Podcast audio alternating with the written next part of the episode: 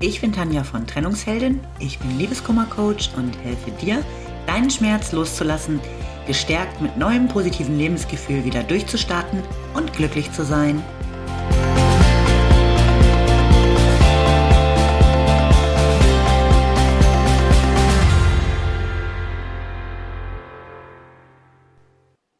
Hallo, heute habe ich ein ganz spannendes Thema für euch, nämlich den Ex zurückbekommen. Vor allem, wenn deine Trennung noch ganz frisch ist und du die Verlassene bist, dann kreisen deine Gedanken vermutlich oft um die Frage, wie du ihn zurückbekommst. Klar, von jetzt auf gleich hat's dir vermutlich erstmal den Boden unter den Füßen weggerissen, als er gegangen ist.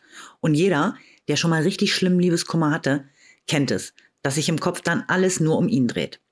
Was tut er wohl gerade? Denkt er vielleicht an mich? Ist er auch traurig? Und vor allem, wie bekomme ich ihn zurück? Der Schmerz hat dich dann voll im Griff, du hast ein flaues Gefühl im Magen, dir ist dauerübel und eigentlich willst du vor allem eins, der Schmerz soll aufhören, sofort.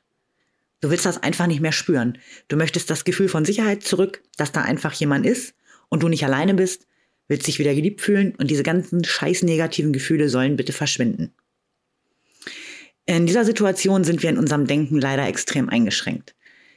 Denn vermeintlich sehen wir nur eine Lösung, den Schmerz zu stoppen.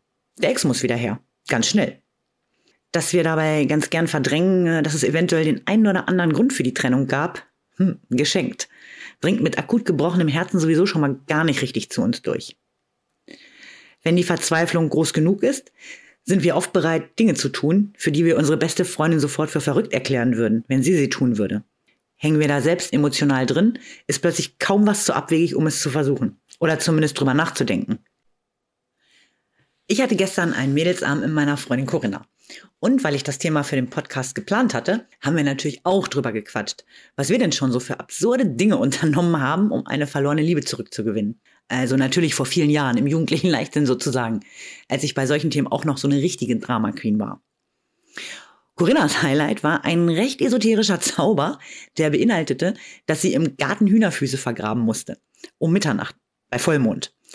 Also es gehörte schon noch ein bisschen mehr dazu, aber die Hühnerfüße spielten definitiv die Hauptrolle. Also da war die Verzweiflung auf einer Skala von 1 bis 100 wohl mal locker bei 200.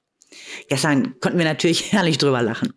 Wobei meine schrägste Aktion auch nicht weniger nach letzter Strohhalm gerufen hat. Ich habe nämlich mal ein paar hundert Euro vertelefoniert, weil ich eine Wahrsage-Hotline angerufen habe. Nur immer, immer wieder bestätigen zu lassen, dass er auf jeden Fall zurückkommen wird und schon auf dem Weg sei.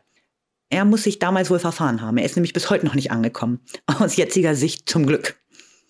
Dass wir nicht die einzigen sind, die auf, na, sagen wir mal, recht ausgefallene Art und Weise unbedingt den Ex zurückbekommen wollten, erkennt man ganz gut daran, was für Treffer bei Google kommen, wenn man mal Ex zurückbekommen eingibt.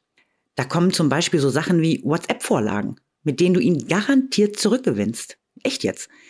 Textnachrichten, mit denen du ihn garantiert zurückgewinnst. Unglaublich.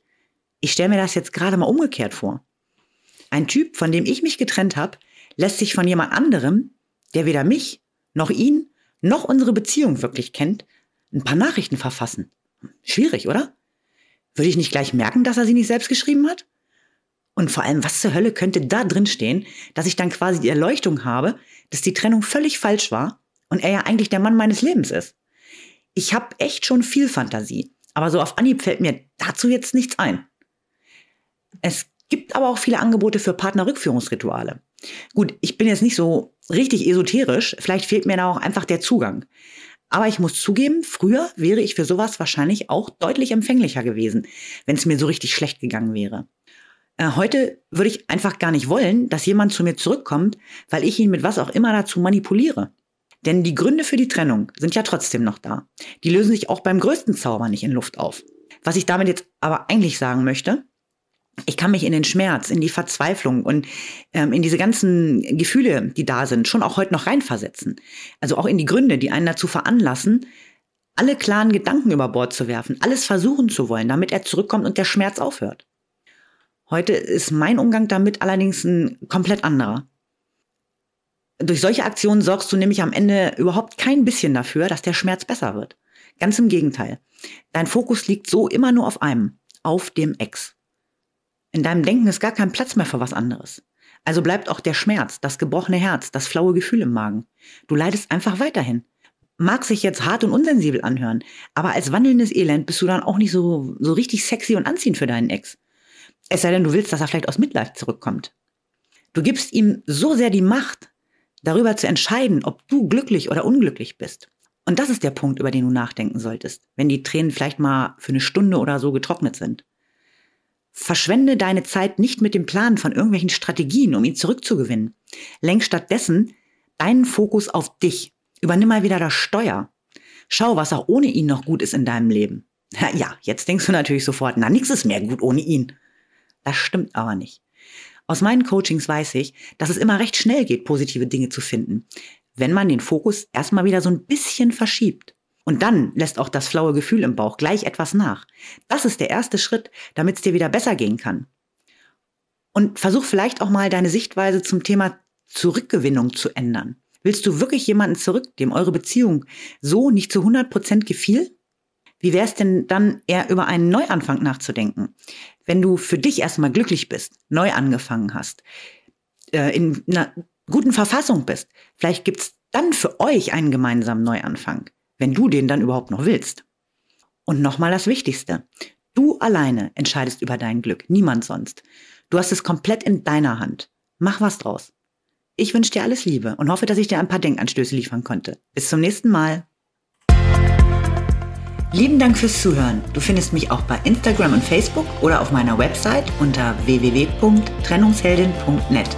Alle Infos dazu findest du in den Show Notes.